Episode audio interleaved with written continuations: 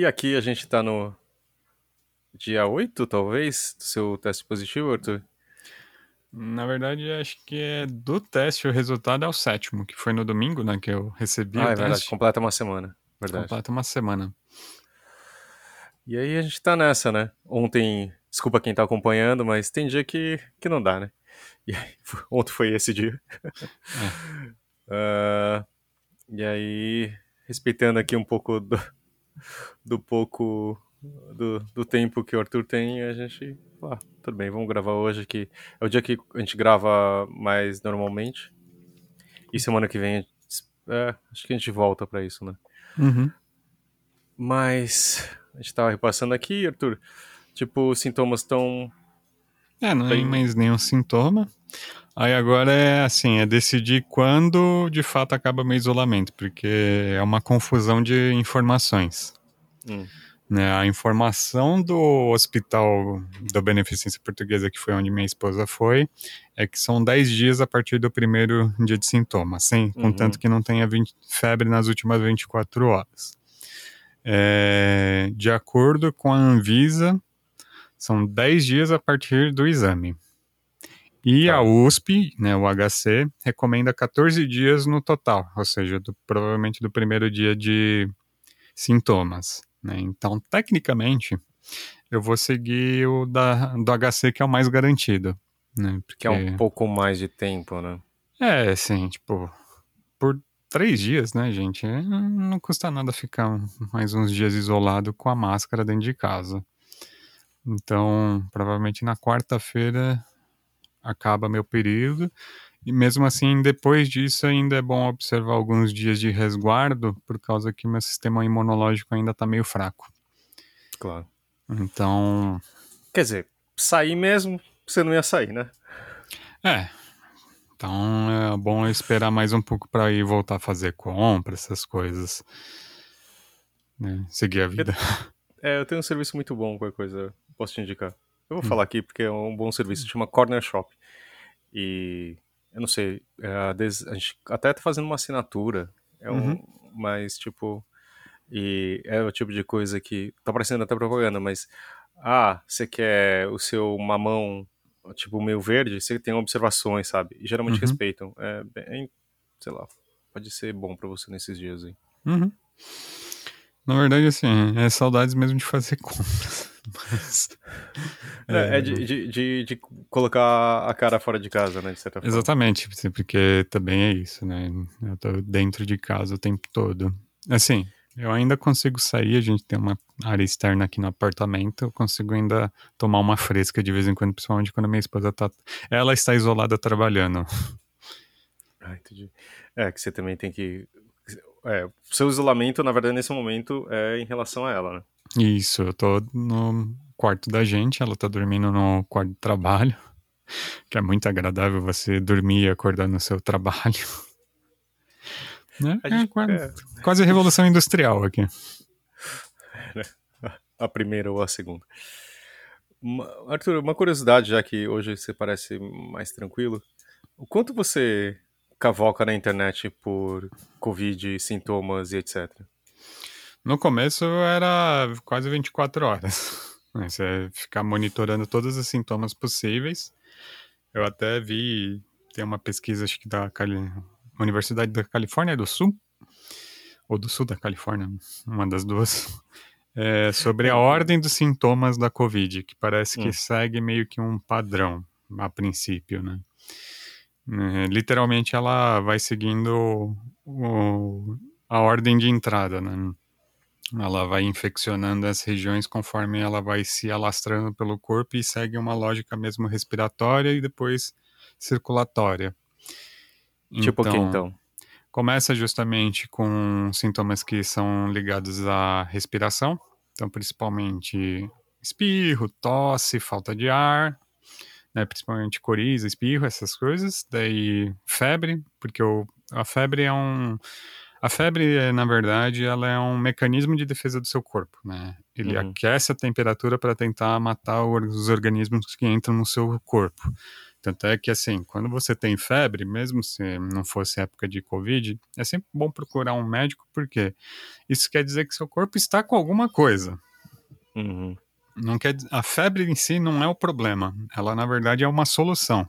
E ela está dizendo: ó, oh, a gente está trabalhando aqui, só fica de olho, né? Porque se persiste, daí significa que seu corpo não está conseguindo vencer essa infecção.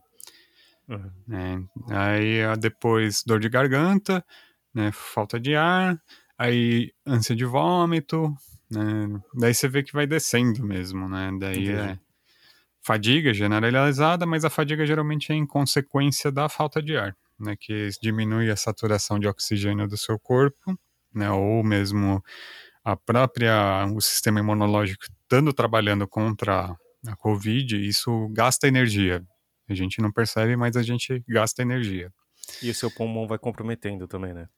É, assim, tanto é que mais do que a febre assim é um indicativo mais evidente de que você está com uma infecção. Hum. A, a, falta de oxigenação é o mais indicativo de que você de fato está com Covid e que você precisa muito prestar atenção. Por isso que eles falam para prestar atenção na febre, se ela persiste mais do que dois ou três dias, Uhum. E principalmente se você sentir falta de ar, daí é bom procurar ajuda. Porque quanto mais cedo eles conseguem entrar com um anti-inflamatório para diminuir os danos no pulmão, melhor é. Aí, assim, seguindo a rota, vai descendo, daí atinge também os rins, né? Que uhum. o pessoal até esqueceu um pouco, mas o, as principais vítimas de Covid no começo eram pessoas com problemas renais. Que eu lembro que eu fiquei apavorado, porque meu pai só tinha um rim e só 25% dele funcionava na época. Uhum. Então, assim, é muito perigoso. E também para pessoas com diabetes, por causa que tem uma coisa relacionada com a nefrologia, né? Os rins né? e a filtragem. Então, e vai também daí aparecendo outros sintomas, né? Diarreia, parece que agora estão associando a Covid também, que eram, não era associada antes, mas parece que tem uma ligação. E uhum. também a a, o arroxeamento né, das extremidades do corpo, mas isso já é um sintoma já mais, mais avançado, avançado, se eu não me engano. E a, tem a perda do olfato e da, do paladar também? Né? Isso, que é uma da, um dos iniciais também. É um hum. pouco mais raro do que tosse e falta de ar. É mais raro, mas acontece. Eu tenho um conhecido que até agora não voltou o olfato dele. Ele teve, já se curou, né? Uhum. Mas ele tá com sintomas pós-Covid longa, né, que eles chamam. Não, e essas perdas são terríveis, né? Sem, sem imaginar isso. Tem, agora mais aleatório, mas tipo, sabe o Michael Hutchins, uhum. do Inaccess? Tem um seriado muito bom, um documentário muito bom sobre a vida dele, inclusive. Ele sofreu ah, um acidente grave, né? É, ele, e aí ele, tipo, mudou completamente, né? Uhum. Tipo, ele bateu a cabeça tal, teve alguma coisa assim. Só que uma das coisas foi a perda do paladar. Uhum. E diz que, não sei, não sei, provavelmente não é a causa disso, mas talvez seja uma das. E ele entrou numa depressão, etc., que inclusive é, levou ele, não sei se, o, o que, mas é. ele se suicidou no final. Né? Eu vi alguma coisa também que o dano cerebral que ele teve, né, além de ter ocasionado uhum. a, a perda do olfato, né, e do paladar, na verdade é uma perda principalmente do olfato, né? Que você não consegue daí sentir o gosto característico das coisas. Hum, é uma coisa muito ligada à outra, né? É, é, tanto é por isso que a gente normalmente não consegue sentir o cheiro quando tá gripado, essas coisas, porque o nosso olfato fica todo comprometido. É, a gente não consegue sentir o, o, o gosto, porque o, é. perde o. É. E, mas parece que também tem uma outra coisa, assim, que a lesão que ele sofreu provavelmente foi muito parecida com as lesões que jogadores de futebol americano sofrem por causa das hum. contusões. Sim, sim. Que é uma lesão que desen, é, desencadeia é, episódios psicóticos, né? Uhum. Então, parece que ele, ah, ele desenvolveu de um uma muito grande. É, ele desenvolveu uma bipolaridade muito drástica depois do uhum. acidente, assim, e nunca foi tratado devidamente, mesmo porque, assim, não sei como é esse tratamento. Né? Essas, esses danos neurológicos são muito complicados de serem tratados. É, porque é uma, um, algo físico, né, digamos assim, não é... É, já não é da esfera da psicologia ou mesmo da psiquiatria, é da neurologia mesmo, assim, tipo, tem uhum. um dano cerebral, assim, que afeta o, o seu desenvolvimento e que leva à depressão, mas é, tanto por saber da sua condição, né, de você ter isso, assim, das suas relações e por outros motivos, né. É. Mas enfim, e, e como que você tá, tipo, mantendo a sua cabeça sã? O que, que você anda fazendo no seu espaço confinado aí? Bom, eu voltei a desenhar, que era uma coisa que fazia tempo que eu não conseguia fazer, porque eu não sentia a menor vontade. Né? Produção artística de qualquer tipo, assim, ficou relegada ao esquecimento. Né? Desde que meu pai ficou doente, na verdade, assim. Então tem uma coisa pessoal mesmo que você não vê muito sentido. Mas acho não, que. Só tanto... pra quem tá ouvindo saber, você tá se formando nisso, né? E é a minha segunda graduação, eu tô fazendo na Unesp, que era um sonho antigo, na verdade, eu sempre quis ter feito artes visuais antes, né? Uhum. Eu prestei na USP umas duas vezes, eu não passei. Aí, de segunda opção, eu acabei indo para as letras, que foi daí onde eu já estava trabalhando na Companhia das Letras, etc e tal e foi por onde seguir. Daí depois de um tempo, assim, tava desempregado, fazendo só uns frilas com muito tempo sobrando. Ah, vou investir nisso, né? Trabalhar com arte e educação, principalmente, que era o que eu, que eu mais gostaria de fazer. Uhum. E daí eu comecei a fazer o curso da Unesp. Eu nem achei que ia passar, na verdade, né? Porque fazia tempo que eu não estudava. Então, mas no final apareceu meu nome ali na chamada eu resolvi fazer. Eu tô tecnicamente no último ano, só que com a questão do meu pai, meu cronograma ficou completamente obliterado. Então, esse ano eu tô tentando regularizar a situação. Então, só é, é o que eu queria contextualizar que não é só um hobby, né? É... Não, não, não. Eu sempre desenhei, desde criança, assim, sempre foi algo que eu gostei muito, que eu pratiquei muito, eu nunca fui muito bom. Mas é, é, algo que eu gosto, assim. E o bom da faculdade, assim que eu falo, para você ser artista, você não precisa fazer nível universitário, assim como você, para você ser escritor, um bom escritor, você não precisa fazer uma faculdade de letras. Aliás, são poucos escritores bons que são formados em letras, né? Se você for pensar. Uhum. Né, os principais escritores brasileiros que eu conheço, assim, quase nenhum teve uma formação em letras né? Todos são um, formados pela leitura e pela escrita, né? Pela prática. Uhum. E artes é a mesma coisa, gente. Você não vai entrar na faculdade para aprender a desenhar ou para aprender a pintar ou para aprender a esculpir. Né? Você já tem isso, assim, só que você quer aprofundar. A faculdade é um aprofundamento dos nossos conhecimentos, não importa qual área que seja. E no meu caso não foi diferente. Eu sabia disso quando eu fui fazer a faculdade. Eu fui principalmente pensando na licenciatura, é, na ideia de dar aula, aprender como você consegue transmitir o conhecimento da, da arte né, no nível pedagógico. Obviamente, uhum. você não vou entrar no mérito assim, mas eu sou atualmente um leitor de Jacques Rancière e do Paulo Freire. É, esse papel também de transmissão de conhecimento é completamente questionável. Mas o importante é justamente entrar em diálogo com outras pessoas que produzem arte, que pensam arte, né? E também entrar com, em contato com técnicas que você não entraria de outra forma. Uhum. A cerâmica é uma delas, por exemplo. Eu acho muito difícil uma pessoa ter acesso a um forno. a um forno, né? Em casa. E assim, você pode aprender a modelagem em casa, é perfeitamente possível. Começando uhum. no Biscuit, que é uma mídia incrível para você aprender a modelar, que ela é barata, acessível e muito boa. Eu gosto bastante de mexer com biscuit, por exemplo, papel machê, são técnicas todas escultóricas, né, Tri uhum. tridimensionais, né, que eles falam, e acessíveis. Mas a cerâmica, bem ou mal, você quer ver o produto finalizado, né? Você quer ver uma peça queimada. Você Sim. quer aprender sobre também os esmaltes que são usados, as técnicas de queima. E isso só uma faculdade ou um curso especializado seriam capazes. Aqui em São Paulo, acho que o mais acessível é o da, do SESC. Né? O SESC uhum. Pompeia tem um curso de cerâmica muito bom, muito tradicional, e eles têm forno. Mas fora isso é bem difícil. Então, assim, a faculdade sempre é uma oportunidade de aprender essas técnicas que você, do contrário, nunca teria se interessado ou não teria a possibilidade de conhecer. É, a mesma gravura, né? Não acho que seja tão simples, depende da técnica de fazer em casa, assim, vai. A gravura em si, ela é muito fácil. Não é uhum. tão difícil. Mesmo em metal, assim, não é uma coisa impossível de fazer em casa. Uhum. Porque, assim, tem diversos, diversas técnicas, né? A gravura mais acessível provavelmente é a xilogravura, né? Literalmente, os cordelistas nordestinos, eles começam, eles fabricam todas as ferramentas deles.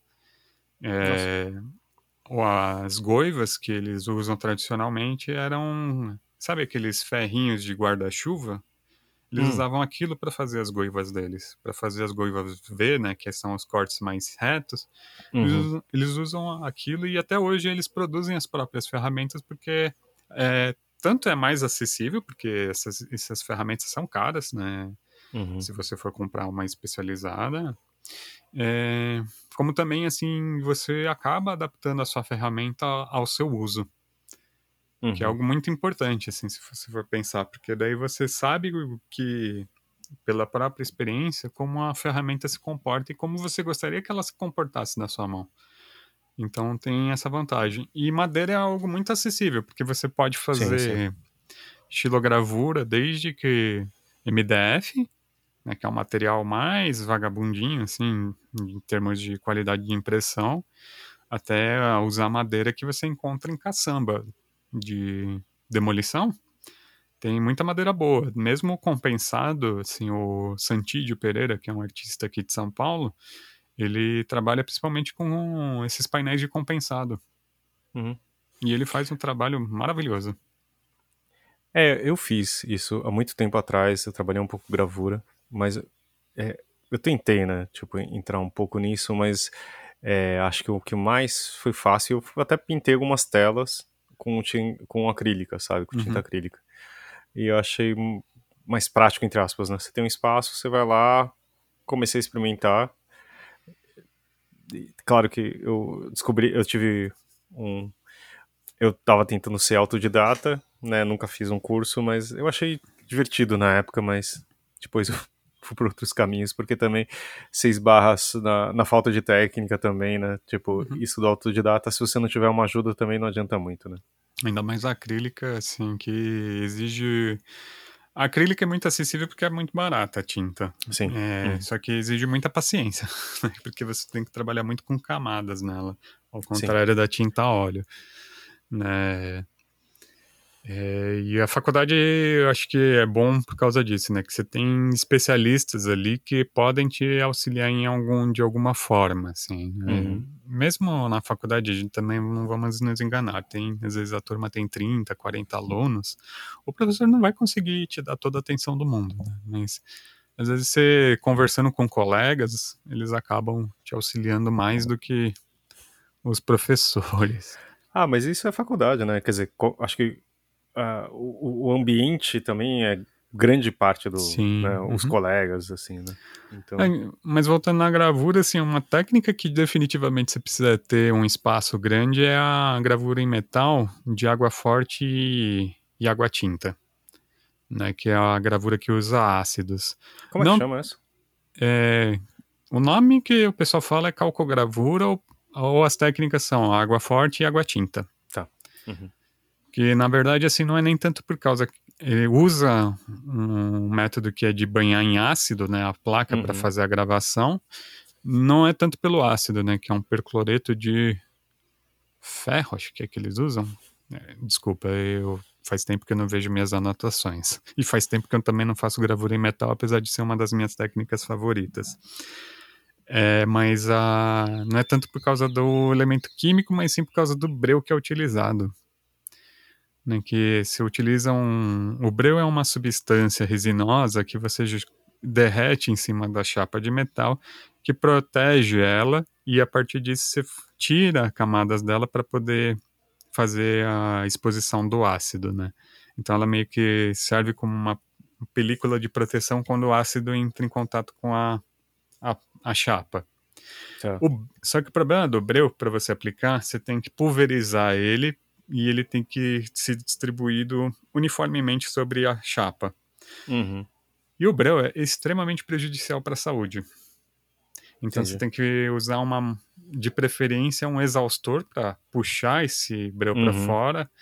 E também você precisa de uma, ma- uma caixa especial que jogue ele para o alto, num espaço meio que fechado, controlado, para ele se depositar em cima dessa placa. Então, para mim, assim, é o principal impeditivo é o breu, não o ácido. Não, eu achei interessante que primeiro que breu pra mim era outra coisa. É, Né? e é, é Né? curioso que ele é meio amarelado, na verdade, quando você olha assim a resina. Ele fica E- escuro depois, mas E vale a pena? Que que, qual que é o, o, o efeito que causa diferente de outras técnicas? Então, você consegue, por exemplo, na, na- nessa tipo de gravura, atingir é, degradês, é, técnicas como se fossem quase aquareladas, assim, aguadas Nossa. mesmo. É porque você consegue é, ir cobrindo o metal depois, né? Ele, o breu ele se torna meio poroso, na verdade, né? Ele não é 100% coberto. Então você consegue atingir camadas de cinzas que você não atinge em nenhuma outra. Por quê? A gravura, literalmente você está tirando o material da, da sua matriz, É, né? acho que era legal a gente começar. É. Se você pensar na gravura de, de madeira, né? O que, que a gente faz? A gente vai com uma faquinha e a gente vai tirando o material, Uhum. né? Sim, e quando a gente vai imprimir, é que nem um carimbo, né? Fica um Uhum. relevo, você passa a tinta, né? Então nas partes que são mais altas a tinta adere, fica ali, e as partes mais baixas fica em branco. E Uhum. quando você entra em contato com o papel, faz que nem carimbo, né? Fica a imagem lá Uhum. carimbada, né? Impressa. A gravura em metal é o mesmo princípio, só que ele trabalha com um nível de degrau Precisão e de precisão né? é que Uhum. você consegue fazer degraus mais delicados. E quando você Uhum. passa a tinta, é, a carga de tinta varia de acordo com esse, a altura do, da gravação. Ou no caso, assim, com a do pontilhado que o breu deixa no, na placa, porque é isso, o, o breu ele é meio poroso, então ele vai servir quase como se fosse uma é, a, a impressão, se você olhar bem de perto, ela parece toda pontilhadinha. Assim, se você for olhar com uma lupa bem, pois você vai ver que são micro pontinhos. Então aquela cor vai ficar mais clara, porque ela vai ter um Isso. espaço mais. Hum.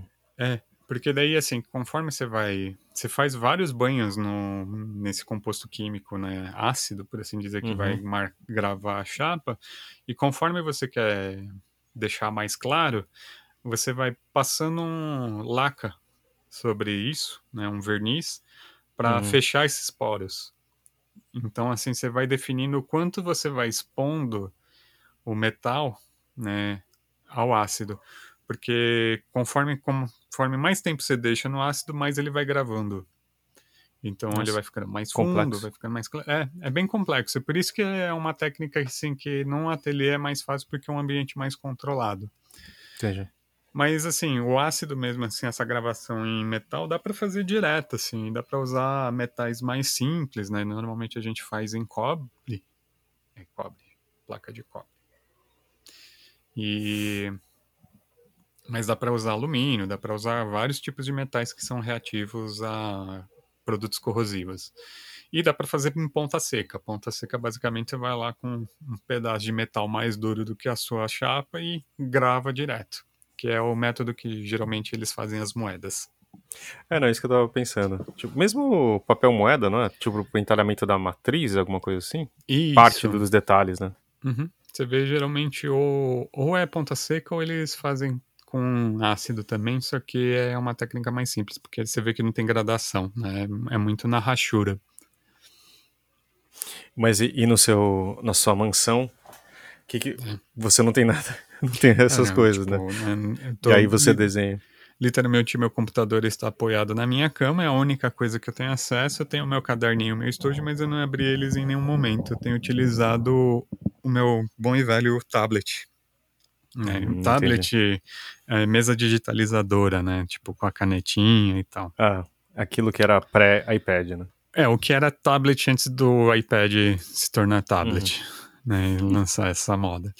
É, e tenho us- usado um software chamado Krita, que de ilustração que é muito bom. Assim, ele é voltado para ilustração, ele é gratuito. Quem quiser baixar, eu recomendo. Como é que chama mesmo? Krita. Soletra pra mim. K de quilômetro, R de rato, I de igreja, T de tatu e A de amor. Entendi. Ele é muito bom, é open source, ele é, ele é fantástico, assim, ele permite... Quem é mais velho deve lembrar do Corel Paint. Ah, tá. Ele funciona similar, só Não, que não, ele fala, fala direito. Era o Paint.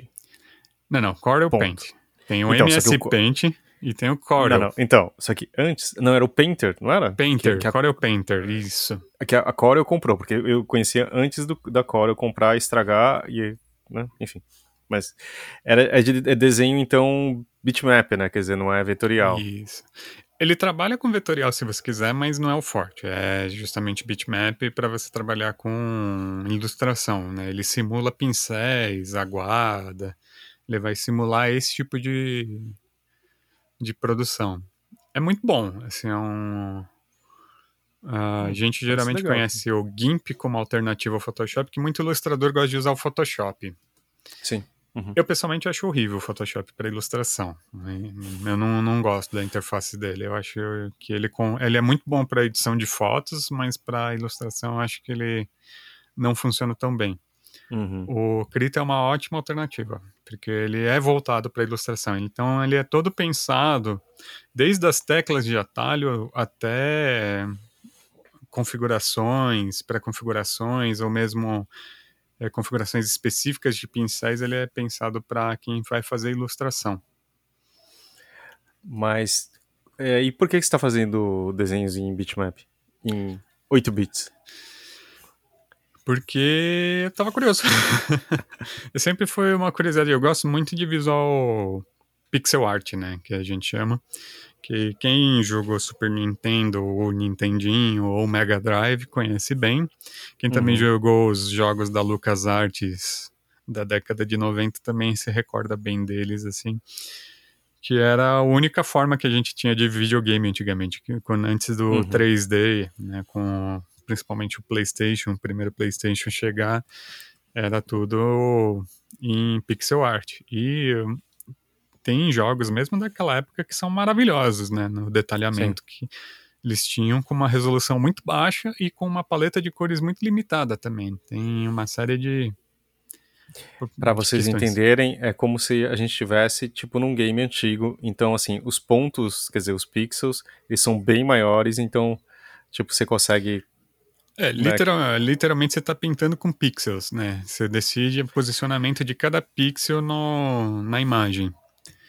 É, É. que antes eram poucos na, na- Isso que faz a definição das coisas, digamos assim, Uhum. né? No- o- os celulares, as telas modernas, hoje tem bilhão, quase bilhões né, de, de É, pixels. não, é tipo um... Usando o padrão, vai, 4K, é, acho que são 4 mil pixels, né? Por vezes... É Não. mais? Quer ver? Vamos lá. Que a resolução é 4 mil de um lado, 4 mil... É 2 mil por 2 mil, não é? Não, vixe. É, é- porque são quatro. É, 3.840 por 2.160. Uhum. Que dá um total de 8 milhões Isso. de pixels. Ex- Isso, 8 milhões de pixels. Imaginar que antigamente uma tela de Super Nintendo tinha uma resolução de 226 por 240, se eu não me engano. Quer dizer, era muito, muito pequeno. Uhum. É tipo ver. É, é que nem você vê imagens de, de uma TV de tubo, ou que era gravada nessa época numa tela de alta definição. Exatamente. É, e mas é, tem uma coisa interessante da pixel art que é você trabalhar com essa limitação, né, do, do posicionamento da cor, porque você daí não consegue alcançar efeitos de sombreamento e de luz da mesma forma que na ilustração tradicional. Você tem que pensar literalmente onde você vai posicionar cada pixel, porque dependendo da posição ele vai ter um significado diferente e a interpretação da imagem vai ser diferente. Se você quiser dar profundidade, alguma coisa, fazer o sombreamento, você tem que pensar muito bem. O bom, assim, é que a gente, na pixel art hoje em dia, você consegue trabalhar uma paleta de cores muito maior. Uhum. É que teve um avanço nisso no, nas, no sistema gráfico. Então você consegue atingir efeitos que não daria. E tem muita gente que acaba cruzando, né, efeitos. O pessoal faz a pixel art e joga, por exemplo, no jogo, no, no engine do jogo, com um sistema de iluminação moderno. Ou utiliza a técnica mista de 3D com 2D, Uhum. que também tem um efeito super bonito. Eu, pessoalmente, assim, o que me inspirou muito foi um joguinho que ainda tá para ser lançado, chamado Eastward. É, tem uma arte incrível que lembra um pouco como se fosse os estúdios Ghibli tivessem decidido fazer um jogo de Super Nintendo. Tô vendo aqui também. É maravilhoso o desenho deles, assim, você vê o detalhamento de cenário desse jogo é, é uma coisa impressionante. Eu gosto muito de cenário em, Nossa, parece art. aqui, tipo, RPG de antigamente, né? Isso, um RPG, por exemplo, do Super Nintendo que eu recomendo as pessoas jogarem, principalmente se conseguirem jogar ou no Super Nintendo ou num emulador, é o Chrono Trigger, que é da Square Enix, que é a mesma que fez o Final Fantasy. O Chrono Trigger tem uma direção de arte maravilhosa. Quem faz o desenvolvimento dos personagens é o Akira Toriyama, do Dragon Ball. Mas os cenários, tudo do Chrono Trigger é uma coisa fantástica de se ver, é um dos meus favoritos. Gente, hoje vai ter link, tá? Então, Uhum. na descrição, porque da outra vez não tinha muito, né? Eu tô colocando o, link aqui da Wikipedia do Chrono Trigger. Eu- esse eu nunca joguei. Você nunca jogou Chrono Trigger? Você quer falar mesmo sobre RPG? Você pode. Não, se você não jogou Chrono Trigger, você pode rasgar a sua carteira de jogador, porque, desculpa. Não, não. É que tem uma coisa. RPG é trabalhar de graça pra alguém. É tipo você juntar moedinha infinita. Ah, não dá. Ah, jogue Chrono Trigger, depois você conversa comigo. Tem uma história maravilhosa. Tá bom, eu vou fazer isso. Chrono Trigger, emulação no Mac. Vamos ver se isso vai acontecer. É. Existe uma versão para vender no Steam, que eu acho que ela funciona também no Mac, mas ela não é muito boa, que ela é uma adaptação da versão de celular que era bem ruim. Entendi. Então só recomendo por causa disso. Eu acho que talvez no PlayStation você consiga comprar também, talvez seja melhor para jogar, não sei te dizer. Tá. Eu sei que o emulador é muito bom. Né? Os emuladores de Super Nintendo, apesar de serem altamente legais, e eu não recomendo vocês quebrarem a lei de direitos autorais, mas Hum. é um bom jogo. Ah, acho que dá, eu vou conseguir, porque eu- dá pra jogar no Vita. Nossa, eu tenho. Você tem o Vita. Eu tenho. Ô fanboy, hein? Que desgraça. Não fala assim. Mas é. E quem quiser ver um exemplo muito bom de 2D misturado com 3D, tem um jogo que também ainda tá para lançar. Tem dois, na verdade, que são muito bons. Um se chama Last Night, que é uma. Um tipo. Última noite Pode. ou último cavaleiro? Última Noite. Tá. Que é um adventure meio cyberpunk. Que é lindo, assim, tem um. Tem também, ele faz um uso tanto de 2D po- com. A gente chama meio de 2.5D. Uhum. É, mas também ele usa tanto efeitos de iluminação modernos dos engines, como também alguns efeitos de câmera, de Nossa. partículas, que é muito bonito. Tô vendo na Steam. Isso. Tem também um outro chamado Backbone, que também usa efeitos de 3D nos cenários que são em pixel art, que são é muito bom. Uhum. E tem um que é bem famoso, assim, que eu não joguei, assim, eu não sei se é bom. Teve gente que gostou, teve gente que odiou, que é o Octopath Traveler.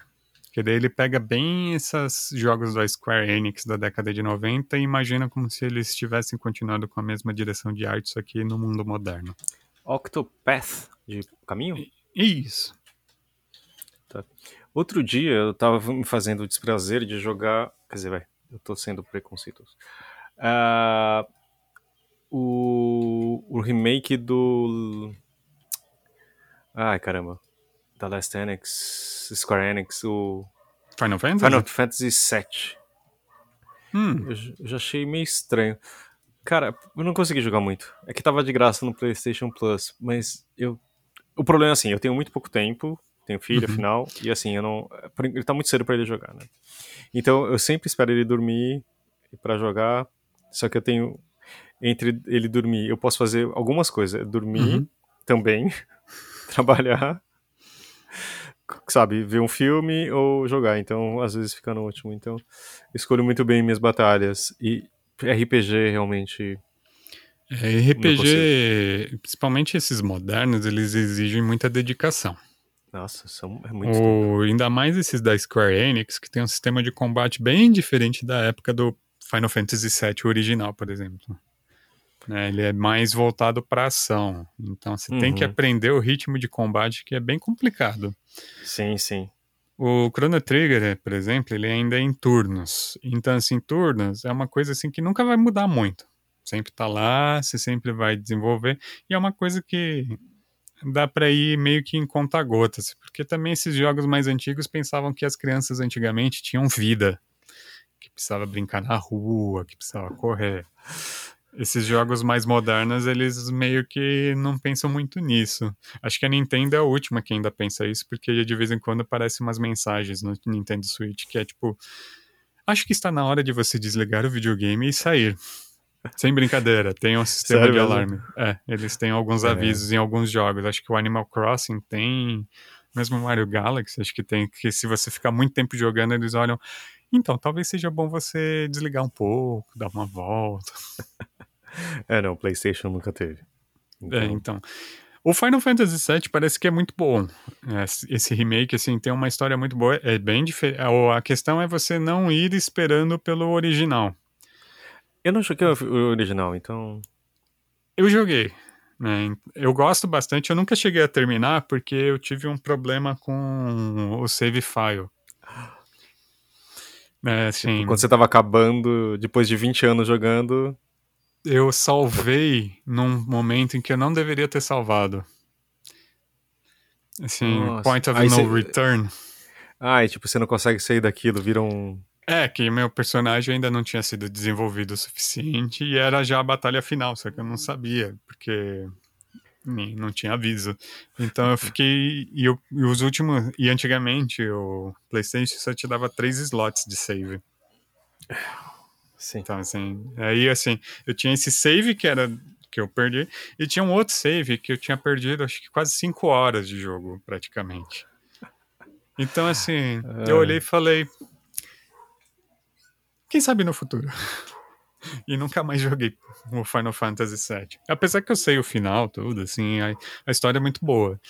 Mas o 7, esse remake, parece que é muito bom, assim, eu vi coisas muito boas dele.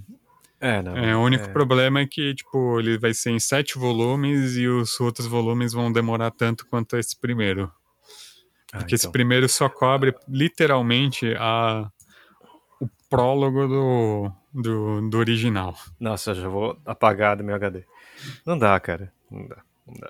Eu tô, eu tô jogando faz muito tempo o Last of Us 2, que é Hum. muito bom, só que ele é muito longo, né, também. Tem isso. Ele se putz, tem uma série de histórias, mas é, é incrível, jogaço, assim, sabe? Você tá em que parte? Tô na parte que troco, eu já troquei de personagem. Nossa, a primeira troca? Eu não sei. Na neve? Não, não, é, não, ela é uma mulher que se acompanha de Isso, O- isso, isso. Eu, assi- eu não tenho, não joguei, mas eu assisti um. Alguém jogando, Ah, tá. assim. Então eu sei é, mais ou menos. Tipo, é longo esse jogo. Falta muito ainda? Não sei, é que depende da, de que parte você tá. Ah, tá. Mas vamos evitar spoilers para os ouvintes. É, não, e pra mim, né, por favor. Né? Não, porque assim, é, o que eu tenho feito nos últimos anos, desde que o meu filho nasceu, é, é tipo, eu escolho um jogo quase no ano, Uhum. jogo um pouco tal, eu sempre jogo um FPS pra me distrair, desculpa, pra matar alienígenas que eu gosto, e um jogo assim, tipo, eu lembro que o último foi o Red Dead Redemption 2, que foi absurdo, incrível, e que, claro que os jogos estão ficando caros, né? Tipo, o Homem-Aranha, que também Uhum. é super divertido, e o Last of Us 2. Só que eu joguei de novo todo o primeiro, Uhum. foi, foi, fui muito feliz por isso, porque é um jogo incrível, e já não Você lembrava tanto. jogou Horizon Zero Dawn? Eu tentei, cara, umas É duas um vezes. É um jogo que vale muito a pena. O começo dele, assim, é, é lento. É, Uhum. Eu acho ele bem. Assim, até você sair da tribo lá, ele não começa de verdade. É, mas é que mas ele é- tem essa coisa meio RPGística que. Tem, mas não é tão Hum. pesada assim. Tipo, quando com o desenvolver da história, você já tá com o personagem pronto pro final. E a história é muito boa, principalmente. assim, A única coisa assim é que tem muita coisa pra você prestar atenção. Então, e, e eu acho que assim, o que nem você falou, os jogos são feitos pra você ficar muito tempo, né? Isso. Tipo, só que assim, eu jogo muito quebrado, né? Então, assim, Uhum. ah, jogo hoje, uma vez por semana e tal. Então, tem este, o, o God of War também, que Uhum. parece ótimo, parece incrível, só que também. Então, sabe? Enfim. É, é só reclamação, mas, tipo. É, alguns jogos realmente. Mas o Last of Us, acho que. É tipo. O, o 1 já mudou minha relação com, com game em geral, sabe? Uhum. Ah, não. o Tipo- primeiro Last of Us é incrível. E ainda acho ele melhor do que o 2. Eu tô achando porque o primeiro é mais conciso, assim, sabe? Tipo, tem menos é, É. barriga, parece. E você jogou também até o, o prólogo? O, não. Tipo. Não, o Fireflies, que é o. É, o, o, tipo o prequel, assim. Não, não. não Nossa, é joguei. outro que também. Sabe? é- que é a história da personagem principal conhecendo a, a amiga dela. Nossa. O Last of Us 2, eu acho que a... o desenvolvimento dos personagens é muito interessante. Os atores são muito bons. A menina que Sim, faz sim. a, a Ellie, ela é muito, muito boa. Assim, ela é... O personagem dela tem um desenvolvimento, tem a, a amiga dela no, no jogo, que é Uhum. o interesse romântico dela, também é um... incrível, assim. É um grupo de Sim, atores, sim. assim. É Eu- muito bom. É não é à muito toa bom. que a HBO vai fazer a adaptação, né? Eu não sei, não precisava. Mas tudo eu, bem. também, eu também acho que não precisava. Mas assim, eu fico feliz e ainda fico feliz com a escolha do elenco. Parece que o Pedro Pascal vai fazer o Joel. Hum, eu tá. acho ele muito bom ator. É o Mandalorian, né? É isso. Ele tá em todos agora, né, também. É. Quer dizer, é bom que o Mandalorian você não vê tanto ele, mas enfim, Uhum. ele é um bom ator. É que eu fico pensando, né, tipo, qual jogo de game, qual filme de game foi bom? Filme de game que foi bom. Que desafio. Putz, essa é uma pergunta difícil e capciosa. A gente pode responder amanhã, mas é? Porque eu não, não lembro, sério. Tipo, tem alguns que você pode achar de... tipo Mario, Mario Bros. Nossa, não assim, Essa todos Mario eles Bros- são uma piada, entendeu? Tipo Street Fighter, Mortal Kombat, sabe? Tem uns que até Mario- eu assisti. O Mario Bros. eu sempre fico impressionado com o elenco. É um bom elenco pra cá. O Bob Hopkins, daí tem o. Putz, esqueci o nome dele, que é fez o Veludo Azul. Oi? É, ele faz o Bowser, que é o vilão. É uns puta ator, assim. O John Leguizano faz o Luigi também, que é outro ator maravilhoso. Rock Morton, não. Ah, Bob Hopkins, John Leguizamo, Dennis Hopper. Nossa, Dennis Dennis Hopper. A Dennis Hopper faz o, o Bowser. Ele tá se divertindo, né? Porque ele tá achando, assim, o negócio deve ser mais pirado do que um filme do David Lynch, mas... Mas, Agora eu tô enfim. pensando, filme Você sabe jogo. que o, Sonic, o último Sonic não foi tão ruim, mas eu também não tava esperando uma coisa. Falaram que foi o filme que salvou a carreira do Jim Carrey, né? Eu vi dublado porque eu vi com o Jun, mas é, ele tá bem. É assim, Uhum. tipo, é, é- é feito pra ele, sabe? Tipo, porque ele, ele faz aquela parte caricata dele e, e é isso, né? Tipo, é o Jim Carrey, então Uhum. encaixa, sabe? Mas não é tão ruim assim quanto eu imaginei que poderia ser, porque... Mas a série do... Quer dizer, é que aí não, tecnicamente não é tanto, mas aqui, daquele jogo de RPG recente teve uma série na Netflix com Super-Homem, com o Cavill. Qual que era mesmo? Ah, Witcher. Mas é. Na verdade, a série não é, É baseada do- nos jogos, é, é, num livros. É, nos livros, perdão. Apesar Então- que o- eles fazem muito fanservice pros jogadores.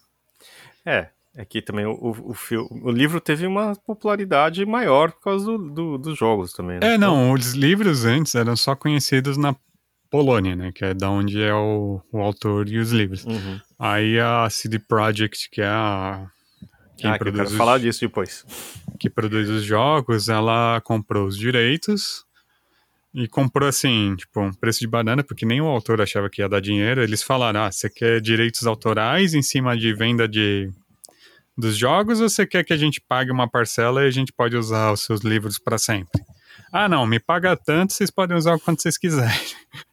Aí, tipo, só que virou um negócio bilionário, né? Porque o Witcher 3 vendeu mais cópias que do que Deus sabe lá. Hum. É tipo o cara que é, acho que vendeu a, as ações da Apple antes de estourar. Isso, é bem isso. E assim, é engraçado, mas porque o Witcher, assim, a, o primeiro e o segundo eles não venderam tanto. Eles fizeram um sucesso, assim, relativo, de crítica Tá. principalmente. Angariou alguns fãs, mas nada demais. O primeiro Witcher é bem ruim, na verdade. Você tá falando do Mas livro ou filme, ou jogo? O jogo. Ah, tá. O jogo foi bem ruim, o primeiro, assim, tinha muito problema. Uhum. A CD Projekt, a questão é que eles nunca desistem dos jogos deles. Eles Entendi. continuam fazendo update, update, update, e eles lançam daí uma versão jogo do ano, que é com todas as melhorias, e eles distribuem de graça também. Então, assim, eles não Ah, desistem. Ah, agora eu entendi o que é jogo do ano. Mas, Arthur, aproveitando que você tava todo hypado e a gente falou disso do Cyberpunk. E aí? Valeu o hype? Pra mim valeu, porque eu ganhei exatamente o que eu esperava. Tá. É, é engraçado, eu acho que o pessoal teve uma expectativa muito grande em cima do jogo. né? É, então Eu- se você comprou um jogo, tipo, pra jogar em geração antiga, É, eu comprei o jogo assim, eu comprei na pré-venda. Por quê? Eu joguei Witcher 3. Eu Tá. adorei Witcher 3, eu acho. Eu, assim, pra você ter ideia, eu tava chegando perto do final, eu parei de jogar. Eu fiquei quase um ano sem jogar porque eu não queria chegar no final do jogo. Eu fui, fui procrastinando, procrastinando, Aham. e um dia eu falei, não, vai, deixa eu terminar antes que eu esqueça completamente como joga esse Uhum. jogo. E a história é ótima, o jogo é ótimo, os personagens são maravilhosos, toda aquela, aquela coisa. Quando eles anunciaram Cyberpunk, pra mim foi perfeito, porque eu adoro a temática Cyberpunk. Eu sou um Uhum. fã de Blade Runner, dos dois filmes, eu gosto dos dois. Eu gosto de vários filmes dessa linha, assim, tipo Akira, meu, minha animação favorita de todos os tempos. Adoro o, o, o desenho animado do Ghost in the Shell, todas essas coisas. Eu não gosto dos quadrinhos do Ghost in the Shell, só pra deixar claro. nem do Mas- filme com a Scarlett Johansson. O filme eu não assisti, assim, o que eu vi eu achei ok, eu, eu acho muito fanservice só.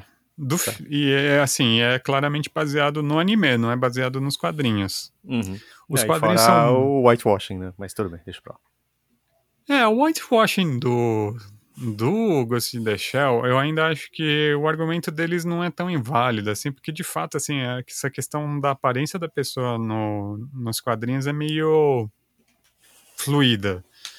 Tá. Eu acho que de fato, assim, tem atrizes é, asiáticas excelentes que poderiam ter feito o papel da da Scarlett Johansson melhor do que ela, talvez até, sem Tá dúvida. bom. Mas vamos voltar pro. Pro Mas voltando dois- para Cyberpunk Punk. 2077, eu gostei do jogo. Eu ainda não terminei porque eu parei também, porque eu não queria terminar tão logo. Eu queria esperar pelos patches. né? Ah, tá. Dar- Apesar que a minha versão, como meu computador já é um pouco mais antigo, ele acontece uma coisa meio mágica com ele. Como ele não consegue rodar o jogo no máximo, Uhum. então ele não dá tanto bug. Ah, né? tá. Tem muito menos bugs o meu jogo. Ele é muito mais estável, porque acho que tem uma questão de otimização da, do código para memória. Uhum. E no meu caso, como meu jogo já de princípio ele não roda no máximo, então ele tem muitos menos problemas. Aconteceu a mesma coisa com o jogo do Batman de um anos atrás, o Arkham Knight, que foi a última trilogia Arkham. Todo mundo cagou em cima do jogo porque tava no- falaram que era injogável. E eu olhei assim e falei, pra mim tá normal, eu terminei a campanha em três dias. Tipo, não, não tive nenhum problema. Eu acho que é um pouco isso, que são os recursos gráficos interferindo na otimização do jogo e dá muito problema. Eu tenho bugs também, tem algumas Uhum. coisas que são, e eu acho que a história é muito fraca. Eu acho que não é uma história 100%. Assim, a melhor parte da história, ele meio que acaba muito rápido. Não vou falar porque são os spoilers meio grandes, mas eu acho que faltou um pouco mais de mão na, na história. E eu acho que também, assim, falta mais conteúdo na cidade, né? Que é Tá. a Night City. A direção de arte é incrível do jogo. É um negócio Uhum. incrível, assim, você olha e você fala, puta, que, que lugar... E é interessante que é um cyberpunk diurno, Isso também é legal, porque é numa região meio litorânea, então tem uma saturação de cores muito bonita. Então, assim, é um jogo muito bonito. Em termos de gameplay, eu, era o que eu esperava. Eu sou fã de uma outra série chamada Deus Ex. Tá. Nossa, eu, eu imagino que faz muito tempo. A noção que eu tinha quando eu fui para Cyberpunk que eu esperava era um Deus Ex em mundo aberto. Que o Deus Ex, né, ele é conhecido por ser em hubs, que eles chamam, né, que são pequenos locais que concentram várias missões, mas você fica restrito a esse espaço. Você pode ir livremente uhum. dentro desses pequenos espaços e existem vários espaços ao longo da história. Ou imaginei que o Cyberpunk fosse ser uma cidade aberta com uma estrutura de jogo do Deus Ex. E é exatamente isso, é a melhor descrição que eu tenho do jogo. Quem jogou Deus Ex vai entender. É, só que eu acho que a cidade em si acaba se tornando meio vazia de sentido, né? Que nem você jogou Red Dead Redemption. É, posso perguntar quantas horas você ficou jogando poker dentro do jogo? Nossa, muito. Muito. Então, é. No 1 um também, ati... no 2, é. Tipo... Então, é, o Red Dead e os jogos do, da Rockstar eles têm problemas típicos deles, que eu acho. Assim, eu acho que o combate deles é bem ruim. Hum. Gameplay, assim, eu acho bem. Sim, sim.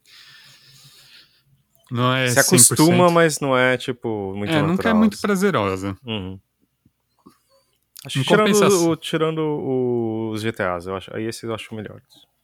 É um pouco melhor, mas também não é muito melhor, hum. não. É, mas eles sabem criar um mundo que parece vivo.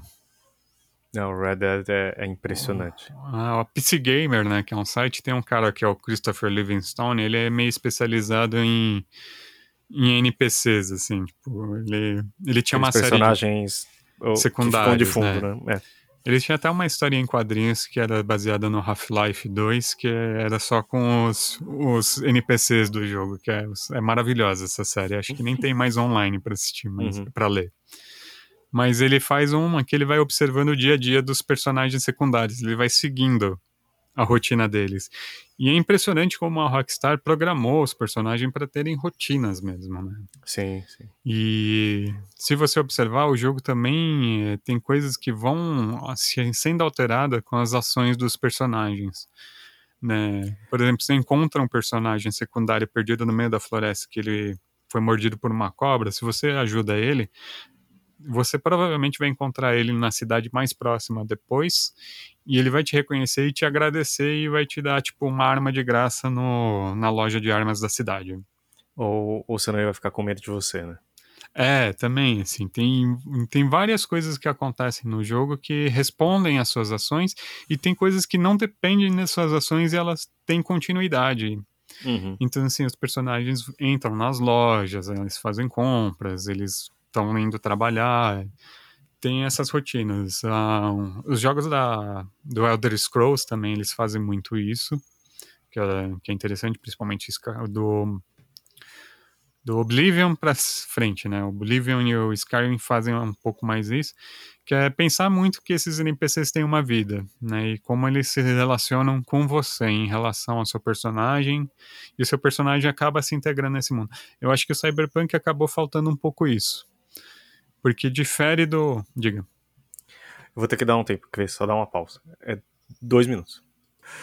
Uh, eu cortei o Arthur porque eu tive que. O feijão ia queimar, literalmente. Então, imagina, sabe? Ficou todo o tempo. Eu odeio isso. E ainda Aí, com tá... o preço do feijão ultimamente, né? É, opa. Mas enfim, desculpa. É, então, Cyberpunk é que eu acho assim que é um mundo meio vazio, assim. Eu sinto falta um pouco dessa coisa de você entrar nas lojas, é, tem uma outra série de jogos que eu gosto bastante, que é a Yakuza.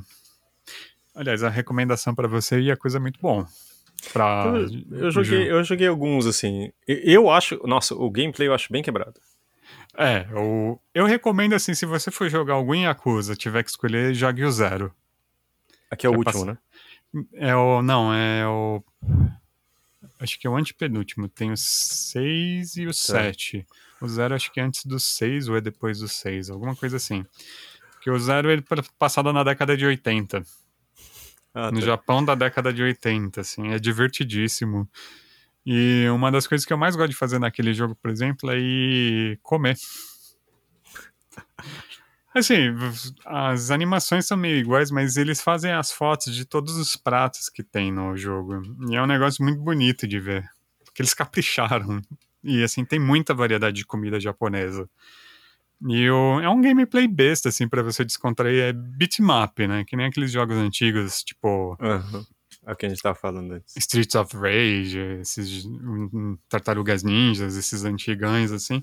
Quem gosta desses jogos vai gostar do Yakuza, assim. É, tem uma estrutura de RPG por trás e tem algumas outras atividades, mas é legal que é, uma, é um bairro do Japão, ficcional, uhum. que eles fazem inspirado nas zonas de diversão, do vida noturna do Japão.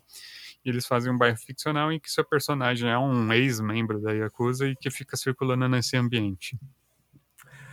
É, é o, eu tava vendo, eu joguei um do PlayStation Plus, que é o Yakuza Kiwami. Kiwa...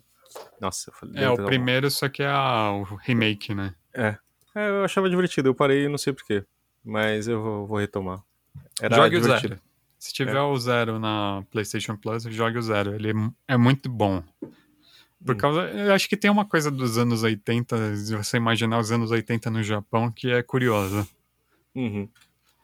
Pra quem assiste, sim, sim. cresceu vendo Jaspion com permanente, né? É muito bom. Eu vou procurar. Cara, acho que. Deu, né? Hoje... Era, a gente ia falar de Covid a gente ficou falando quase uma hora de jogos de videogame. Eu ia até cortar o começo, porque aparece assim, o Arthur falando assim, não aguento mais. Era tipo de falar de Covid, e a gente não falou, falou bem pouco. Eu acho que também faz parte, né, Arthur? Uhum. É, amanhã a gente vai tentar. A gente tenta conversar amanhã de novo e. Uhum. né? Acho que a gente pode até nomear esse episódio como manter a sanidade mental num isolamento domiciliar. tipo isso, né? Eu vou colocar como diálogos, mas boa, bom subtítulo. Né? Como manter a sanidade em uh, distanciamento domiciliar. Do... Isolamento domiciliar. Boa. Gente, vale a pena seguir o Arthur no Instagram, você vai ver as artes dele. É, por enquanto tá bloqueado, eu tô fazendo uma conta só para as artes, ah, então tá que bom. daí essa vai ser mais aberta, que eu sou muito reservado na minha vida pessoal. Então tá bom. Mas Ainda mais porque pedi... tem pouca coisa na minha conta. eu já pedi pro Arthur também fazer umas artes pra gente o próximo episódio, que já ficou lendário, mas uma hora a gente vai fazer, que é a do mouse, vai ser com a arte dele. Tá bom? Arthur, se cuida, fica bem. Sim. Tá bom? Obrigado a todo mundo que ouve a gente. E a gente vai tentar gravar amanhã e obrigado por acompanhar essa, essa saga aqui. Valeu, gente. Até mais.